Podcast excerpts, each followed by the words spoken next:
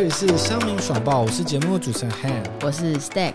哎，Han，你有在看新闻吗？你知道娜娜 Q 是谁吗？娜娜 Q，呃，不好意思，我不知道。你确定？最近新闻很很红哎、就是网络新闻啦，还蛮红的。没有看到。好啦，那我跟你说，那阿 Q 其实是一个 YouTuber，然后他是在他的频道就是拍一些关于极简生活的理念啊，还有他对工作态度等等，就是推广这个极简生活的一些相关知识。嗯那最近他有一点就是一直被网友踏伐，不知道你有没有看到？被踏伐，我真的没有 追到这个新闻呢、没关系，那我跟你说，就是他被踏伐，原因是他最近有拍，应该说前阵子拍了一部片，然后里面有提到我印象深刻的几个点，就是比如说他上厕所就不用卫生纸了，他会直接用布去做擦拭这样子。呃然后他洗澡就是主张是用清水，他不会去用那个哦一些沐浴乳啊、是是是洗发精那种产品。对，然后网友就开始去细究他的画面，说：“哎，其实他有用卫生纸啊，他画面里面的角落有卫生纸啊，或是他的那个浴室里面有洗发饼。”所以网友就掀起了这个讨论跟攻击，这样子。嗯，哦，所以大家攻击的点会是说他可能讲的跟实际做的有可能不一样，所以开始攻击他这样是不是？对。哦，所以像你刚才提到的，用毛巾去取代卫生纸，这就是极简主义吗？嗯，其实我也不是很确定什么是极简主义，所以我们本集不是要来讨论娜娜 Q 或是她拍的影片内容，我们只是借由这个议题来让大家了解什么是极简主义。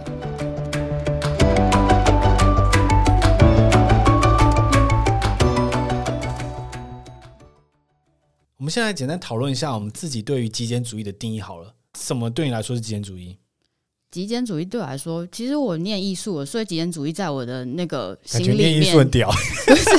就是极简主义对我来讲只是一个艺术派系而已，所以我不太知道它如果在生活中会是什么样子。哦哦，极简主义是一种艺术。对，它是一种一个艺术派系。你说像我画竹竿人这样算是极简主义？嗯，有有点类似，对，有点类似，对。所以我不知道，我一直都是极简主义派系的艺术家这样子。OK，因为我只有画这种竹竿人。对我而言，就是极简主义，我可能会想象就是他们都嗯几乎没什么物件，因为我之前有追一个美国的 YouTuber 吧，然后他就是把家里所有家具卖掉，剩一张床垫在家里，嗯然后可能剩把所有的拍摄器材只剩下几颗重要的镜头，其他都卖掉。对我来说，这个画面就刻在我印象中啊，一直觉得极简主义就是少，几乎没有东西，穿一样的衣服，几乎不用很多的物质上的物品。那相反的，就是应该可以想象的，应该是物质主义吧？有这个名词吗？应该有诶、但其实物质主义它并不是极简主义的相反，但大家很容易会把它们联想在一起。那物质主义它指的是说，当你拥有名声啊、金钱，还有一些个人消费行为，会让你带来快乐，还有一些成功的成就感等等，这样子。嗯，哎、你这样一讲，我想起就几年前，我有跟一个很好的朋友在一个酒吧喝酒，我们就在聊到说我们人生的一个目标。那他有提到说，他就一直想要买更好的东西，像他之前买车嘛，他买假设五十万的车，他就想换一百万的车。我就说，那你换一百万的车想要干嘛？他说，哦，当然是换两百万的车、啊。对他就是想要追求更好，然后不管是车啊或手表，他都想要越好越大的这种概念。不过后来我们就喝醉了，所以就没有再接续讨论这个话题。不过我觉得这是一个很好的切入点呢，我可以先找我的朋友 Ronnie 来聊聊看这个一直不断购物的生活方式。自从我们上次在酒吧聊天啦，我们有讨论到就是我们自己生活的一个目的啦。那那时候你有分享到说你是一个蛮喜欢买东西的人，那你自己觉得你自己是一个就是物质主义的人吗？嗯，我觉得我算，我觉得我算是啊，因为会一直想要去，呃，每每就是每每看到有新的东西，比如像手机，那、我比较喜欢三三 C 类的东西啦，就是手机啊，或是游戏机啊这一类的东西，只要看到一有新的出来，就会一直想要去想要去换，那就其实明明东西都还都还很 OK，功能也都正常，但是就是会想要去求新的东西，然后去追求一种怎么样满足感吧，就是哎跟得上时代的潮流，我手上的东西都是最新的。所以你手机每一年都会换哦？你是苹果系列的吗？还是不是？哎，不一定哎，就有时候我就会看一看，就会觉得哎，可能今年 Apple 不错，我就会换 Apple。那可能明年或或隔，明可能明年我看到哎，可能 Samsung 呃三星出的手机不错，我可能就直接换三星的。对我其实会会，我其实会这样，就是大概每一年，那可能就是或一年或两年，然后看到每次旗舰机出来的不错的话，我就会入手。哇哦，对，那你就去就直接看。所以你游戏也是吗？就是不论什么新的游戏机，像 Switch 啊或者 NDS，你都会不断的想要去购买这些新的主机。主机的话，呃，对啊，就是比如说像掌上型的，你刚刚讲的呃 NDS 或 Switch，然后甚至是 PS 四，那其实 PS 四、PS 五，那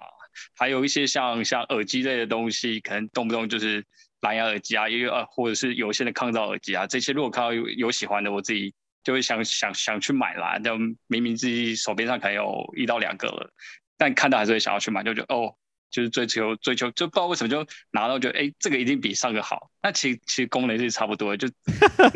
满足那一点点的小小虚荣虚荣感这样。可是你不会觉得，因为他们背后其实应该都蛮贵，而且你刚才提到抗噪耳机这专有名词，就听起来就是要价不菲。那你不觉得，就是你每天工作那么辛苦，一直在追求这潮流，是呃增加自己负担的一个过程吗？嗯，多少是会有一点啦，但是我有时候就会觉得，就会觉得干，我明明工作那么累，那我买一点比较好的东西来犒赏自己，也也不为过吧？对啊，那过完之后，我最近就是最近在看那个 Apple Watch 啊，然后其实明明我已经有大概呃两三只表了，然后现在在看 下一只手表，有有点想买 Apple Watch。可是，像我们这一集在做极简主义，其实极简主义有提到一件事情，就是可能减少这些物质的欲望，你可以让自己心灵更富足。可能不管是把时间花在跟朋友相处上啊，经营比较呃这种感情深刻、连接比较强的感情友情上面，那你不会觉得说，你不要再去追求这些最新最潮的事情，然后反而花时间在你亲爱的人身上，你不会觉得这是一个比较好的事情吗？就是在家人关系或是朋友这边的话，嗯，在家人这一块我比较少去，哦，家人这块我是比较没有去思考到。但是以朋友圈这一块的话，呃，如果我们是能够提高我们自己的生活水准品质的话，那当然我们能够认识到的朋友也会一定的跟我们是差不多相同生活品质的人。那尽量的去把自己的自己自己的物质的水平拉高，然后去结交可能呃相同呃跟我有相同观念的人。那因为我觉得有这样相同观念的人，那我们在不管是在经济上或者在生活水平上都有一定的水准。那物以类聚啦，我想要呃往上再走一点，然后那让自己能够过上比较好的生活水平，这样。听完 Ronnie 的分享，让我也想起身边有几位朋友也是这样的。这样的生活方式啊，就是他们会想要去赚更多的钱，买更多的东西，更好的东西，像更新的手机、更新的车子。嗯，但是对我来讲，我觉得好像会有一点累。我自己也这种感觉，因为如果一直不断的想要追求时尚，它每一年都会出新的东西，然后一直不断要赚更多的钱去来满足自己，我觉得这是一个比较不好的恶性循环的感觉啦。但我觉得普遍的人好像都有这样的问题，一直想要去追求更新的东西、更好的东西。那你觉得为什么会产生这样的状态？我自己是觉得最近像社群兴起嘛，就我们小时候是没有啦，那现在就每个人都一定要在用社群媒体嘛。那在社群媒体上一定会 PO 一些可能最新最好的东西。如果平常可能只是吃一个卤肉饭，你就不会上传啊。我会啊，我会上传卤肉饭。其实我也会，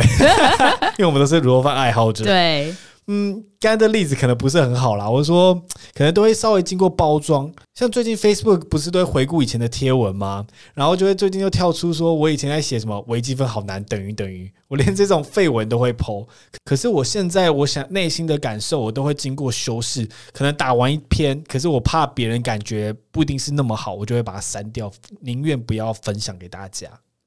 对啊，这也是目前时下就是可能社群媒体去抓住大家心理，想要看美美的东西，所以会尽可能把这些事情跟呃照片就是包装的，让你很想要有这个购物的冲动。嗯。另外一个原因可能也是我们的教育吧，因为从从小我在读书的时候，大家都要追求第一名，没有人在追求哦中间的，不是都一定要考第一名吗？所以什么都都要用最好的、最先进的、最新的。我会不会从这样子的一个教育的时期，就让我埋下这些种子？我觉得会，因为当我们发现生活有些不满的时候，我们好像就会一直去追求新的东西来填补。可是，在这个时间流失的这个过程中，我们觉得开始这个东西没办法填补的时候，我们又要去重新找到新的事物了。嗯，那我们回到极简主义的这个问题，有没有可能是我们不去一直购物，或是拥有这样的物质生活，可以得到心灵上的满足呢？所以，我们这一集邀请到极简实习生的 Dan 来为我们解说一下什么是极简主义。他也会跟我们分享他自己实行极简主义的一些心路历程。我觉得极简主义对于很多人听到这两个字，会把它放在极跟简上面，所以很多人会认为说应该是极度的简单，也就是可能生活上面没有什么欲望啊，空间上面呃空无一物，没什么东西。这个其实也是我过去对于极简这两个字的刻板印象。然后是到我开始慢慢去接触一些，比方说国外的一些书籍，又或者是有一些像在 Netflix 上面的影片，对，然后慢慢的去学习之后，才发现哦，原来极简它是一种生活风格，它是一种对于自己的生活比较有意识的，不管在你的购物上面，或者是你在做任何生活的选择上面是比较有意识的，不会有那种家里头堆满了杂物，但是自己好像 lose control 失去控制的感觉。哦，嗯嗯嗯那你自己以你自己的经验，你是什么时候开始接接触这个极简主义的？嗯，我过去的生活是非常混乱的，家里是非常的杂乱的。我个人房间，抱歉，不是我家，把我家人拖下水。OK，我是在二零一八年的大概十二月底的时候，那个时候我是在呃脸书上面看到一篇三下英子的文章，他是写《断舍离》这本书的作家。嗯，那当时我看到他那篇文章之后，我突然有一种被惊醒的感觉，觉得我好像过去这三十几年来都在瞎忙，然后过的不是一般正常人的生活，所以我就在那个时候决定，我想要开始让我的房间变干净。嗯，嗯，从那个时候开始断舍离，然后开始练习极简。哎、那时候我看你的 YouTube 有分享到说，你家人一开始不相信你会做，坚持做过这件事情。那为什么他们会有这样子的观念？我觉得我就是一个蛮呃三分钟热度的人，在做蛮多事情上面很容易虎头蛇尾，所以我想他们大概也是抱持的这样子的一个心态，觉得说 OK 啦，可能是把房间整理干净而已，嗯就是可能。过年嘛，因为那时候十二月底了，蛮接近农历年了，所以可能觉得就是一个例行性的打扫，一个一个扫除，然后可能 maybe 到农历年后呢，就又回来了。是是对对对对对。那为什么你可以坚持那么久，一直到现在？哇，这个真的，我我必须说，因为我曾经回想过这段路程，如果要我现在再重新走一次，我不确定我有没有那个力气或者是那个心力做这件事，因为我记得我那个时候是每一天晚上下了班之后，在家里头默默的开始整理房间，然后我几乎是把我自己一个人关在我的书房里面，不出门的。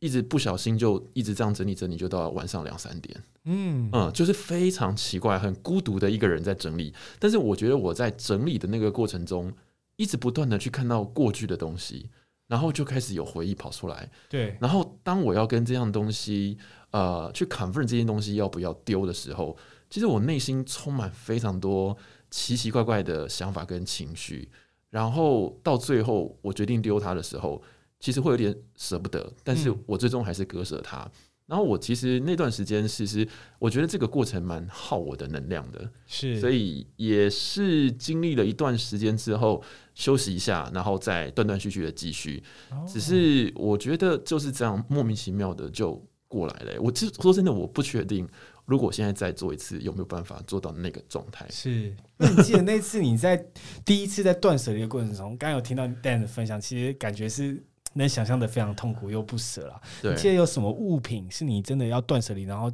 是让你最心痛的吗？呃，有，我觉得是呃，我的亲人，就我爷爷的衣服，嗯嗯，因为其实呃，当然，也许这是不是很多人都会发生的事情，就是我可以穿得下我爷爷的衣服，，OK，所以有一些东西是我会拿来穿的。可是我后来发现说，那件衣服老实说已经非常的旧了，而且也不能够再穿了，只是摆着当纪念而已。所以后来我在断舍离那件衣服的时候，对我来说是一个非常挣扎的的那个过程。可是我后来断掉它的原因，是因为这个想法，其实我在我自己的节目分享过。就我觉得人总有一天会离开这个地球，所以最终他会被动式的离开我。我没有主动丢弃他，但是他会被动式的离开我。那我只是把这样子的一个程序拉到现在来做而已。嗯，对对对，所以我是这么思考。刚才 Dan 有分享到极简主义，就是丢东西，你觉得是把它提前？其实我真的这次在做这极简主义，我遇到了很多的困惑，想说可以跟你交流一下。嗯，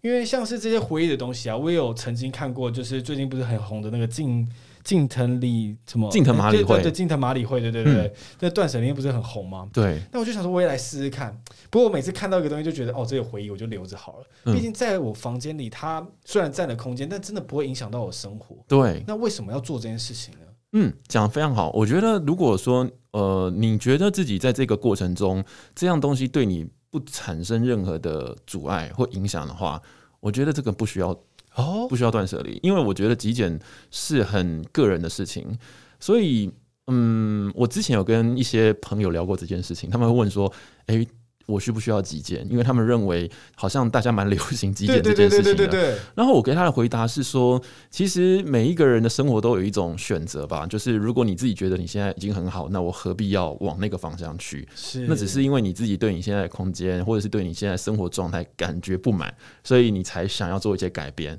对对对，所以我觉得，如果你觉得这种状态很好，就像比方说，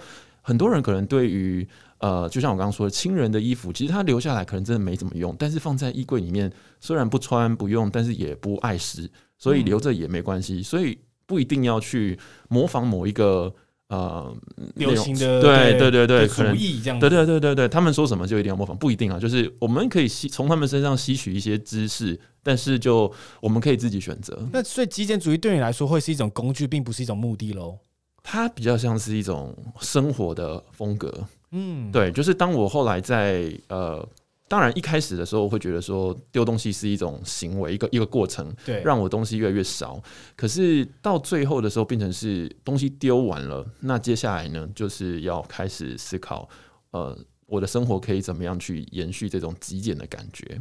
嗯嗯嗯，那在延续这种极简感觉，你会觉得在这种现代生活最痛苦的地方是哪里，或者是最冲击、需要花最多力气在哪里？好，我觉得过过程中最痛苦的是，当你有欲望想要买东西的时候，你会开始产生一种自己内在的矛盾，就觉得，咦，那我现在是一个极简主义者，那我那我该买这样东西吗？如果这样东西不是一个非必要品的话，那后来因为我觉得这是一种练习，所以嗯，我做极简大概两年，接近快三年了。然后我自己觉得说，我后来会买一些我觉得不是那么必须的东西，来来来给我自己感觉到快乐。因为我觉得当一个人的这种呃，为了要成就一种嗯生活状态而产生一种压抑的时候，反而是不健康的。是、嗯哦，你讲到很重点，因为我觉得现在很多人都这种崇尚极简主义，对，但其实它并不是一种就是一定要这样过的生活，嗯它其实只是一个工具、一种概念，让你辅助你得到更好的生活形态而已。，对，没错，没错。那你刚刚有提到说，就是这东西你可能不必要得到快乐。那在极简的概念上，这时候你的挣扎点是什么？就是说，哦，我嗯很像要它，又不要要它，所以我就不要买，这样子吗？OK，之前有人问我说，如果我在考虑的东西要不要买的时候，那我一直下不了决定该怎么办？那个时候我都会告诉我自己，就不要买它。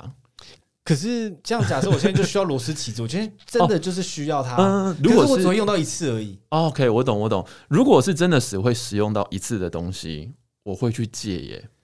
嗯，我不晓得你有没有这个经验，但是我真的做过这件事情。就去借东西。我真的是因为我需要一个六角扳手，对，那我真的家里头有十字起啊，可是没有那种扳手。对对对对，有时候就是少那个东西。对我跑去我家巷子口有一间修车行，我跑去跟那个里面的维修员跟他说：“不好意思，我需要那个东西，我可不可以压个证件或什么直接我跟你借一下？”嗯，结果他愿意帮我，所以我后来觉得，哎、在这件事情上我得到一个蛮正向的 feedback。对对对对对对，我没有想过这个概念，因为有时候我会觉得说，我就多买一个六角扳手放在抽屉里会怎么样？嗯哼，哪一天说不定我会用到啊。是是是是所以，用这种去可能只用到一次，我就快速去借这种方式，也是可以达到极简的一种生活。也是可以。对，哦，OK OK，了解。那你觉得你自己断舍离上，对你就是你刚刚有提到说，呃，你阿公的这个衣服啊，嗯，那对于来说你自己来说有什么样的好处？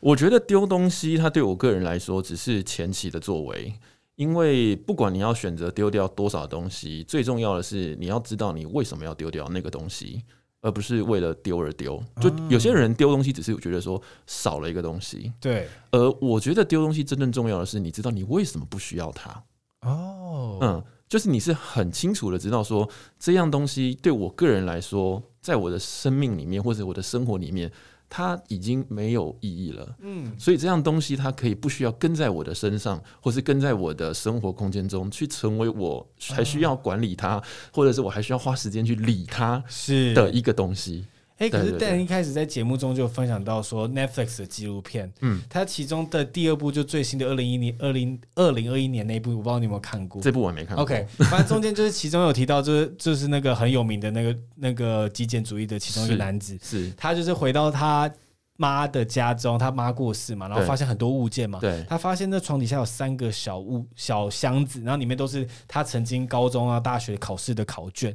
嗯他就觉得很奇怪，说：“哎、我妈干嘛留这考卷呢、那后来他才想到啊。因为他都离家那么远，他妈可能会想说：“哦，有一部分的儿子留在家里，可是其实里面都封满了灰尘，根本没有开过。对，所以他就开始问这个问题，是说物品到底这个回忆会不会存在里面？那你认为它会存在这个物件里面吗？我个人觉得会，是但我是个人是有意识的去割舍这个东西。对，有些人他会透过，就像我们说，常常会触景生情，对，就是因为他这个东西，他会假设我们有一天真的忘了这个东西，但这个东西在出现在我们生活中的时候，我们会被唤醒。嗯，我觉得它有这种功能。嗯，但是我个人觉得，对我的个人来说啦，我觉得我好像不需要这个东西，所以我才刻意的选择把一些有回忆的东西，我都把它割舍掉。可你会不会很，嗯，会不会就是有一天会觉得后悔说啊，我突然好想要再想起那时候闻着这个衣服的味道的感觉？我我懂你，因为我觉得所有人在丢东西的时候，最怕的就是这个。对，万一有一天，或者是我怕我真的永永远忘记它了，嗯这个东西就不见了。那哇，这个东西我不晓得这个节目我们这样聊会不会太太 detail？不会没关系，我就是很 detail 的，我是一个很 detail 的人。我觉得这个有一点点，因为有一点点很比较灵性修行的那种感觉。我觉得我个人在这一块里面，我比较呃，怎么讲，就是比较活在当下，所以我比较不会享受到很多东西去呃，把我的比方说。呃，行为啦，或者是想法啦，或者生活有点束缚住，被控制住。我觉得一种东西是被我们所拥有，但是另外一个方向去思考，是我们也被它拥有。嗯所以我个人是希望我在那个当下把这件事情做一个最全然的经验之后，我可以淡淡的把这件事情放下。哇哦，嗯，哇哦，我现在还在想办法去 comprehend 你刚才讲的这个内容。对，我是真的在体验，因为我自己在你在干嘛？我自己的另外一个节目，其实我也是很推行，就是活在当下这个这种概念、啊，嗯就是说我们没有过去，没有未来，也只能控制控制这个现在这一刻。我也是很推行这样的想法。是不，过我是会一直去看我过去考卷的人哦，我嗯，会连考卷我都会去看，我会想到。就是会就回忆啦，当时在考这个考卷的时候，当时的心情啊、我状态，然后周遭的环境，我会觉得哇，好像再重活一次那种那种感觉，我觉得好棒嗯，所以我觉得这样很好，就不一定要丢掉。哦。嗯，是，对，因为呃，我可以跟你分享一个很有趣的故事哦。我我之前会说，有一些事情是我们没办法选择呃主动性的，而是被动性的被断舍离的原因是，我在家里头其实有一个五楼，那那个五楼面呢，其实当时旧的屋顶没有这么的完善，所以呢，有一年我忘记是什么大台风了，居然漏水了。嗯，而我跟我我还有个妹妹，我们在求学生涯中的一些像啊、呃国高中的课本啊、考卷啊、参考书，就封箱在那上面，不过是装在纸箱里头嗯。嗯嗯嗯，哇哦，那场台风来就全部毁灭，所以我们是被迫断舍离，嗯，因为那东西已经泡水都烂掉了，等于就没用了。是 所以我们也是不舍得在，当然那时候我还没开始断舍离啦。不过是我们都有那种经验，就是好像把某些东西存放着，好像就是可以跟那个东西一直都在一起的感觉，没有觉得说好像那东西离开我们。对对对对对对对对对，可是像这种强迫性断舍离啊，我自己都会告诉一个故事啊，没办法就这样子。可是其实很快就放下喽，嗯其实并不会在意那些考卷哦。对所以这也是一个很奇妙的点。对翻当你放着更触景伤情，那就他离开了，其实不会有什所以有的时候。好像丢掉它之后，你也没有说不舍到某种对对对对受不了的对对对程度完全没有、没有哎不舍到想要去死的感觉。哎、对啊，可是看到他又觉得那么多回忆，这是一个很很酷的感，就是我没有想过这样子的状态啦。嗯，对对对对，嗯这样聊起来，很像这个轮廓越来越清楚。因为其实，在网络上很多人就是奉行这种断舍离的生活，还有极简主义啦。对那就有时候有点过度，就是可能包含了不使用卫生纸，或者是等等的诸如此。我就觉得很像，我自己认为是一个比较负面的观念，因为我觉得它嗯其实是在分享一个价值，一种 lifestyle，并不是你，生活一定要过得多。多少就是它变成是好像一种比较，一定得追求到某种程度才才叫做算是吗？才是吗？嗯对，，就像我之前跟我的朋友分享，我觉得一个人在生活中就好像在吃辣一样，你不能说一个人很会吃辣就特别厉害。我觉得每一个人接受的程度不同，所以有些人觉得他这样就已经很辣，对他来说就可能跟你吃到某种程度的辣一样辣。是。所以我觉得就极简就是这样一种选择。是，所以嗯你会觉得，如果你有些朋友是很追求物质上，然后在物质上可以得到快乐，你会不会觉得会想要建议他们说可以尝试看这种极简生活呢？不会。这个是我曾经呃有录过一集，就是如果当你是一个极简主义者，可是这个生活在一起的家人他不是，像我必须说爸爸妈妈很容易不是，他们很容易像我在我极简，对我记得很印象很深刻，我当时在极简的时候，我把我自己的英汉词典断舍离掉，因为我觉得现在谁会用字典呢？对，就上网 Google 一下就有了。可是呢，我发现我把我的这个书啊，这些不用不到的字典呢，放到阳台准备要回收的时候，我妈妈居然把它捡回来了。就我妈妈居然跟我，我就问她说：“哎、这个东西你也不会看啊？妈妈在家里头平常做做家事，有时候看看电视，也不会去翻英文字典。”她就说：“不会啊，我偶尔可以翻来看。”我就不相信，但确实嗯她拿回来放着也没看，但就是一种舍不得。对我们家里有一个什么《间谍与秘密》，嗯就是那时候当那种国民党刚来的时候，其实都在发行那种一个很厚一本，对，那已经不知道放了可能五六十年了，到现在是从来没翻过，积满灰尘一直在那边。他就说：“哎、要不要丢啊？”他就说：“不行啊，舍不得啊，放六十年了，在对对对对对没有他很奇怪。”对，所以我觉得每一个人就选择喽。所以我自己觉得我会管好我自己的房间，但是在这个房间以外的公共区域或是其他人的生活，我是不太会干涉的。是，嗯，所以那时候我想再拉回来聊最后一下，就是关于那时候你第一次开始断舍离的时候，那时候你是一个物件一个物件这样子好好检视，你到底需不需要它再丢掉吗？对我个人的断舍离方法是从我的桌面开始，所以我是选择了一个区块，就说当时我不碰我的衣柜啊，不碰我的其他地方，就从我的桌面开始。所以呃，我选择把一个地方先整理干净之后呢，那个地方变漂亮了，其他地方就会慢慢想要跟进。嗯，那我在整理桌面的时候，确实就像你说的，我是把整个桌面所有的东西都集中在一起，然后一个一个开始去决定这东西是要或不要，或者是我还不太确定。其实我还有一个不确定的东西，还是放在我刚刚说的那个小五楼的小隔间里面。对，还有一个小小的纸箱，我就放在里面，然后可能一年多两年去看，如果真的都用不到，我才会决定把它丢掉。哦，还是在等另外一个台风，我 希望有人可以帮我决定这样。强强迫断。对对对，。强迫。嗯，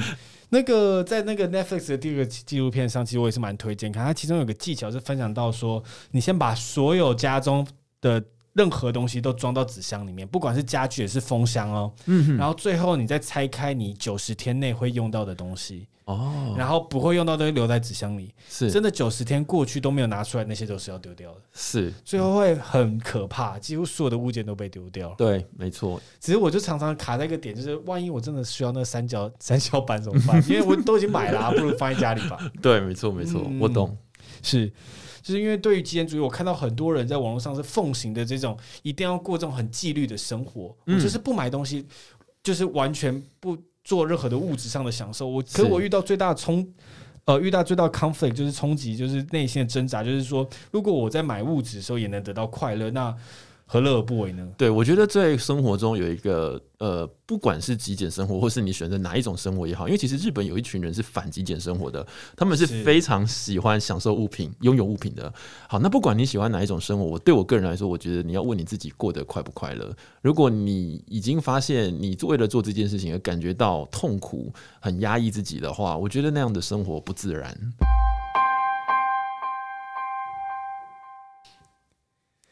所以像刚刚 Dan 分享的，我们可能很常误会极简主义是什么意思，就是极端的减少，很多人都会误会是这样子啊，但它其实不是，它是所谓的一种让你心灵富裕的一种生活态度。但其中最让我印象深刻是他聊到回忆，就是这东西到底要不要丢？因为这东西可能承载回忆，我就想到一个故事，其实也不是故事，就是我之前去。德国看他们的历史博物馆，他们历史很长，所以他们在取决于说，哎，我这东西要不要留下来？对，就是说我留下来能不能给后人来看，说是不是能够让他们可以理解说，比如说他们街道的看板是这样，是长这样哦，是设计这样哦，所以就会让我想到说，嗯，就是我们需要留的东西是确保是对你生活有价值的东西，而也不是说。嗯，就都丢掉这样子，我觉得他提的这还蛮不错的。对他也不会去强迫别人说哦，全部都一定要断舍离掉。如果对你有心灵上的富饶吗？就是可以留。对，然后我有看过一句话，他就说哦，留下你觉得最重要的二十 percent，但丢掉你不需要的八十 percent。嗯，后来跟 Ronnie 的访谈呢，其实我们有聊到物质对他真正的意义是什么。这对我来说，我觉得就像我刚刚说的，就是呃，在购物这一块，就提升这这个提升自己的生活水准水平这一块，我觉得呃，可以让我自己获得一些成就感吧。因为就觉得自己已经在社会上呃努力这么久了，那对自己好一点，那多结交一些我觉得是有助于呃自己不管是在经济上或是专业水平上能够提升的。呃，朋友，那对我来说，从这个过程中，我可以获得一点一一些些满足感，然后就觉得哇，原来我努力是有用的。所以你不会觉得说，你一直不断的追求最好，你一直努力，但一直在追求更好，反而是有点本末倒置的吗？你在这中间是觉得你这个努力做得到这件事情，是让你可以再继续努力的动力？可以跟我多形容一下这个过程。我想要了解，就是你内心在不管是购买欲望、物质上的欲望，或者是社交朋友想要提升地位这个动机。OK，呃，就我最近的例子，最近我一个我我有认识一个朋友，那其实呃跟他。结交之后，就是有一开始可能就是就是没有到很很深交，是后来慢慢跟他聊天越来越熟，然后才知道哦，原来他的就是一些啊他的背景就是有点超乎我的想象，就是对有点超乎我的想象。那我发现从他的谈吐中，那还有因为后来就变熟，就是从他分享的讯息来说。呃，我觉得是像我们这种一般可能刚出社五六年，那还在就是可能呃刚入社会没多久，还在呃还在社经地位还需要在慢慢往上爬升的这个阶段的人，很难去获得到的。对，所以我在这个部分我就觉得，哎，因为在在现在这个资本主义的社会中，谁获得的讯息最多，那谁就能就获得更大的利益。对我现在就是秉持大概就是这样的想法，在在在在走。对，所以呃，这个朋友其实影响影响到我蛮深的，就是呃，就就我觉得我就觉得，因为其实他年纪其实跟我差不多，但是他的分享出来的讯息跟资讯，我觉得哇塞，他怎么可以有办法做到这样？对，就是对啊，所以就会变成呃，更加深的我我对我现在的想法。现在这个想法的，呃，是这更加上我现在的想法，所以就有点像是，呃，嗯，会继续选择我现在想走的这这一条路，就秉持着我现在这个想法继续往下走。就是，可是像你刚才讲，就是你可能有一直遇到。出了新手机或新的游戏机或者手表，你就一直想追求更好。可是这个部分就是是相对于你要付出更努力的工作，才可以一直不断去更新的东西。那你不会觉得这像一个老鼠笼一样吗？你一直在无限的追赶，永远不会有一天停止一天。那这样对你来说，这是真的是你想要的生活？对我来说，我觉得这个不是不像是老鼠笼诶，因为就像我刚刚说的，就是呃。我觉得这是一个我在证明自己的过程，因为我会觉得，呃，比如说我每年都可能设定说，哎，我今年可能只要呃达到呃，比如说年薪多少，或者加薪多少，或是呃呃要完成完成什么事情这样。那每当完成一件事情，我可能觉得，哎，我就可以买一个东西来来证明说，哎，我已经做到这件事情了。嗯我完成一件事，我就一样东西；完成一件事就一样东西。当那当我回来看的时候，就觉得原来我已经做了这么多事了。对，我觉得这这算是我自己一个在证明自己的过程啊，所以我觉得不会像是你说呃，像老鼠笼这样，因为老鼠感觉是一个无无限回圈，但我觉得对我来说，这是一个一直在持续前进的过程，可以满足我自己心灵层面上的满足感。我可以在过这个过程中，呃，获得成就感，那也获得心灵上面的幸福感吧，就会觉得，哎、我其实我这样做的每件事都是对我来说都是有意义的。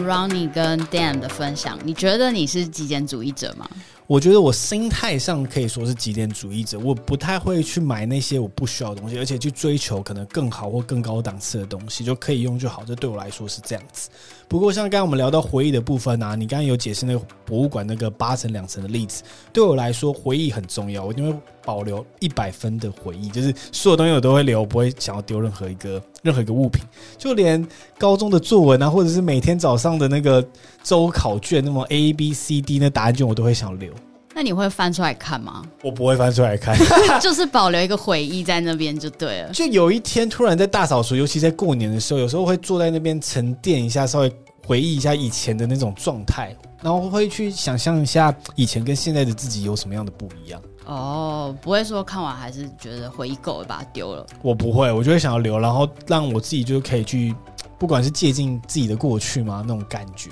其实我跟你也有点像，不过我可能保留的东西不太一样。就是我生活方式其实也是比较偏向极简这个这个态度，就是说我认为东西呃够用就好了，我不会去追求追求新的事物。可能像是乐高爱好者，所以我会一直去买乐高。然后我也很喜欢看书，我而且我不喜欢看电子书，我喜欢看实体书，所以我会一直买书。所以就变成说，好像很难拿捏这个这个平衡。